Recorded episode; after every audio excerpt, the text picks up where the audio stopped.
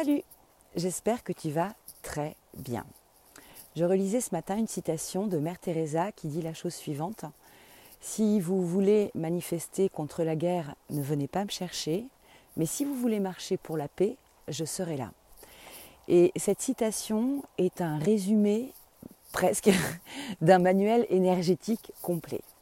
Pourquoi? Parce que ce que nous dit cette phrase, c'est que si on met des énergies de lutte contre quelque chose que l'on veut voir disparaître, dans cet exemple-ci, la guerre, finalement, on met des énergies qui ne vont faire que concrétiser davantage ce que l'on ne veut pas voir, c'est-à-dire la guerre.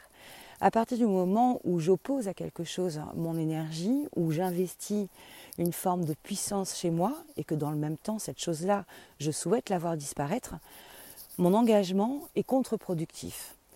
En m'érigeant contre quelque chose, je ne fais que renforcer son existence. Parce que si je lutte, c'est parce que ça existe. Il est peut-être beaucoup plus intéressant d'aller chercher la polarité contraire, dans cette phrase ici, la paix, et plutôt que d'aller être en lutte contre quelque chose, d'œuvrer pour l'objectif finalement généré par la polarité contraire, donc la paix. C'est une phrase euh, à laquelle je pense souvent quand je me sens animée par des instincts de rébellion, ce qui arrive quand même très régulièrement, notamment en ce moment, n'est-ce pas? Et je pense que tu me comprends et que tu as certainement connu ça aussi ces derniers mois. Mais quand je, me sens euh, partir un peu en, mode rébellion profonde, alors que euh, concrètement euh, mes chances de succès dans ma rébellion sont plutôt moindres, j'essaye toujours de retrouver finalement quelle est la polarité que je souhaite davantage nourrir. Si je hurle contre les restrictions qui me sont proposées aujourd'hui, je ne fais que les majorer. Il y a deux événements à ça, il y a deux choses qui jouent dans ce sens-là. C'est-à-dire qu'à partir du moment où j'en fais quelque chose de quotidien et que tous les jours je vais râler en me disant Ah oui, mais je n'en peux plus, on bafoue mes libertés, euh, je ne vais jamais me sentir libre. Alors que si j'essaie d'aller nourrir finalement un espace de liberté plus grand à l'intérieur de moi et d'aller grandir ma propre liberté en utilisant des moyens différents hein, de, ceux, euh, qui me sont proposés, eh bien il y a de fortes chances que je puisse me sentir beaucoup plus libre. Et c'est à peu près pour tous les combats que mène l'être humain de la même façon.